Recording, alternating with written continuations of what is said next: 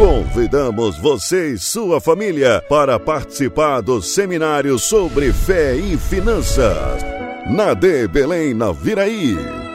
Preletor Nilson Enterique Obed-Edom era um escravo vermelho que vivia à beira do caminho, era um mendigo, era um rejeitado pelos religiosos, mas ele guardou a arca do Senhor e a Bíblia diz que três meses Deus fez prosperar a vida dele. A mulher dele era estéreo, depois teve oito filhos. A vaquinha dele não dava leite, depois ele teve várias vaquinhas.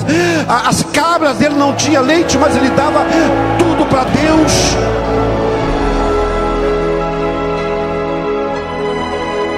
Seminário sobre Fé e Finanças. Nos dias 19, 20 e 21 de abril, o Aparecido Rosa 107 Centro, na Viraí, Mato Grosso do Sul.